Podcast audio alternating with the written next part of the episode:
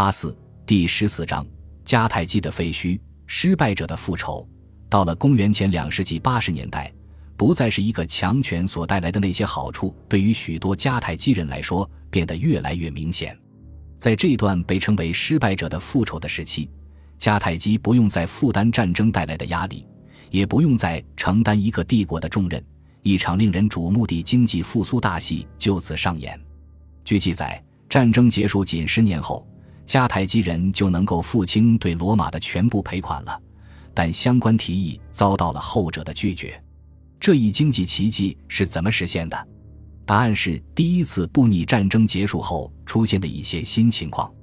首先，失去西西里和萨丁尼亚，令迦太基对北非内地的殖民活动与农业开发的力度迅速加大。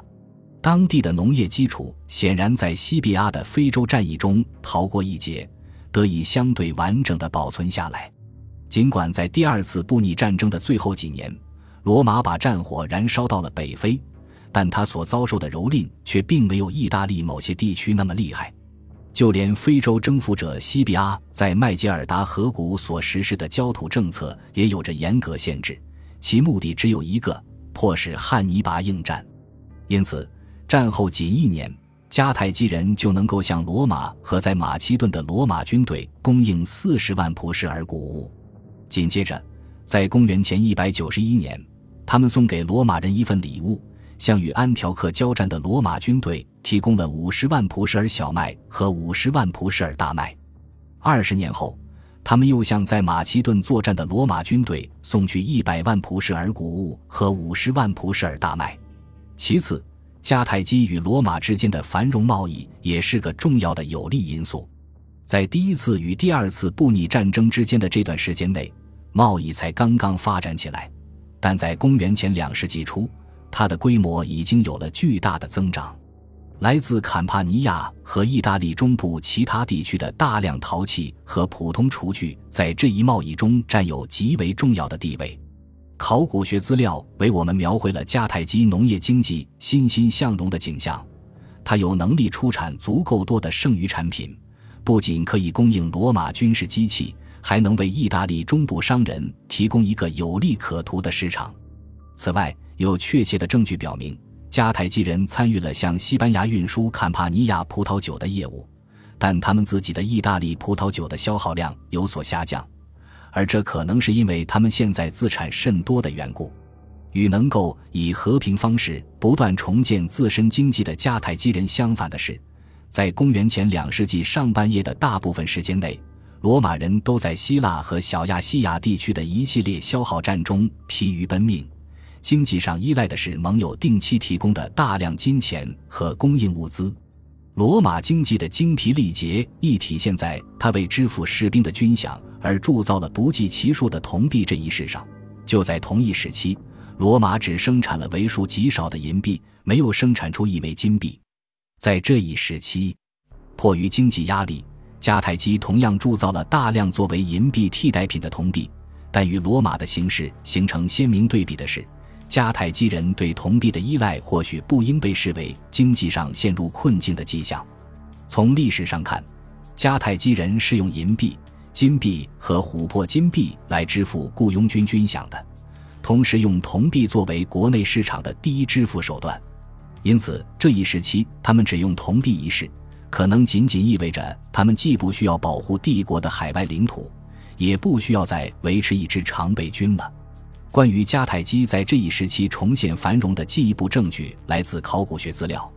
当时这座城市进行了一些雄心勃勃的建设及改造工程，在这些工程中，意义最非凡的是那个新的综合港。阿比安在其著作中引用了李维对综合港的极为生动的描述。两个海港是彼此相通的，共用的海上入口有二十一米宽，可以用铁链加以封闭。第一个海港供商船停靠之用，那里堆积着各式各样的船用滑车。第二个海港环绕着一座岛屿，一个个巨大的码头坐落于海港与岛屿周围的间隔之中。堤岸上到处都是船坞，足以容纳二百二十艘船。除此之外，船坞内还存有滑车和船用设备，每个码头的前段都屹立着两根艾奥尼亚式圆柱，看上去就像是一整列位于海港和岛屿之上的柱廊。岛上建有海军将领的官邸，号兵在这里发出信号，传令官在这里发布指令，海军将领本人也从这里俯瞰一切。这座岛屿位于港口的入口附近，海拔相当高，如此海军将领就可以观测到海面上所发生的事，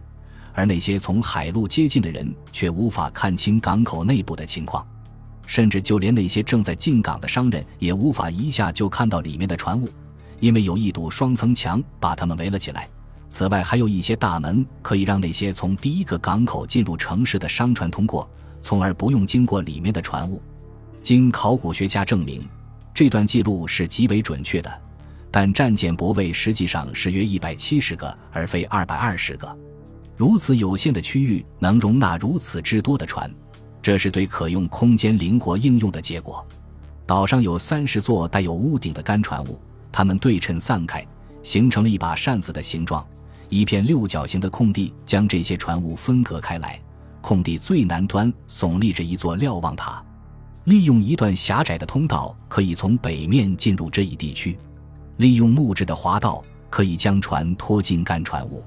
据进一步估计，沿着岛屿周边分布的船坞可以容纳一百四十艘船。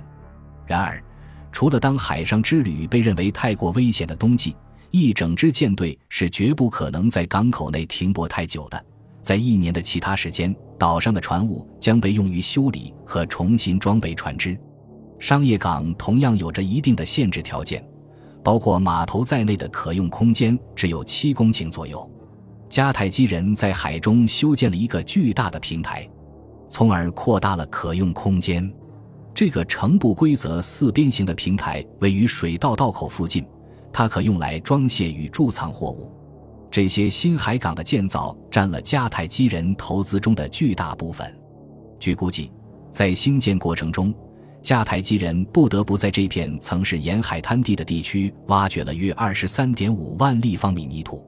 约一万立方米的泥土随后被堆积在岛上的圆形盆地中央的干燥地面之上，从而为船坞的滑道创造出足够的坡度。尽管这些建筑物的建筑速度是可想而知的，但仍有大量证据表明它们建造的极为精良。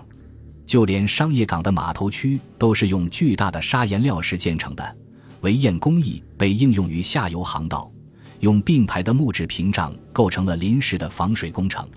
这样料石就可以被安置于其中。这些海港的设计以及作为港口屏障的外部平台，似乎证实了波利比乌斯的说法。它们的另一个作用在于阻止外界的窥探。毋庸置疑的是，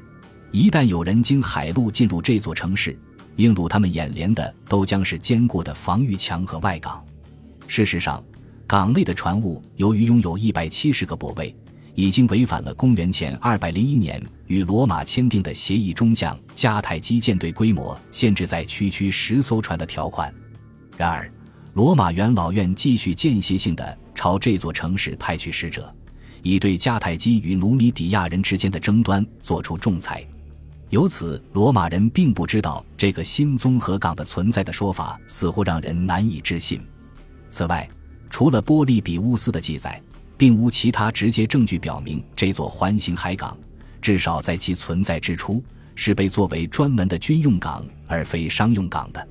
因此。新港口的建成或许并不意味着迦太基人仍在与罗马对抗或在重建自己的军备，而是因为罗马人乐于让迦太基人在罗马，特别是在希腊和小亚细亚的罗马军队需要迦太基提供大量粮食时，重建他们的商船队。迦太基海港是小心翼翼地修建起来的，但无疑并不是无法被发现的。这座环形海港的存在实际上表明。罗马元老院已不再将迦太基视为军事上的严重威胁，尽管迦太基人如今为罗马人的事业提供了大量服务，但罗马元老院仍然毫不客气地将迦太基视为敌国。努米底亚王国马西尼萨对迦太基人伤害尤其深，可能是出于对后者取得的新成就的嫉妒，他继续利用着罗马人对其北非邻国的疑心。历史上一直为更强大的邻居所统治的努米底亚人，在马西尼萨的带领下，借迦太基在第二次布匿战争中战败的机会，在与这个经济繁荣但军事孱弱的国家打交道时显得越来越强硬。公元前三千两世纪，迦太基上层人物与努米底亚精英阶层之间经常联姻，彼此间的联系变得越来越紧密。再加上迦太基内部的某一个哈斯德鲁巴领导的亲努米底亚派，因此双方的关系极为亲密。在宗教领域，迦太基天神如巴尔哈蒙和塔尼特等，似乎受到越来越多的努米底亚信徒的膜拜；而剩下的属于努米底亚精英阶层的物质文化，从这一时期起，经常体现出迦太基文化的影响。例如，一些王室陵墓。包括可能是为马西尼萨本人而修建的所谓的库鲁布之陵，全都采用了兼收并蓄的多元化风格，以及与迦太基建筑学相关的图案。关于努米底亚精英阶层对迦太基文化的开放态度，最令人印象深刻的实例位于今属突尼斯的土加城，那里有一座为一个名叫阿本的努米底亚酋长而修建的三层式陵墓。这座墓建于公元前三世纪和前两世纪之交的某个时间，直到今天仍屹立在那里。与萨布拉塔的陵墓一样，土加城之墓在保持其结构上的一致性的同时，也包含了极为多样化的艺术风格和元素，是有荷花的伊奥里亚式柱顶，带有装饰性凹槽的艾奥尼亚式圆柱、埃及式线角等等。迦太基世界的影响力在用利比亚语和迦太基语双语写就的碑文中得到了进一步体现。这表明，尽管陵墓的使用者和建造工人是努米底亚人，设计师却是迦太基人。本集播放完毕，感谢您的收听，喜欢请订阅加关注，主页有更多精彩内容。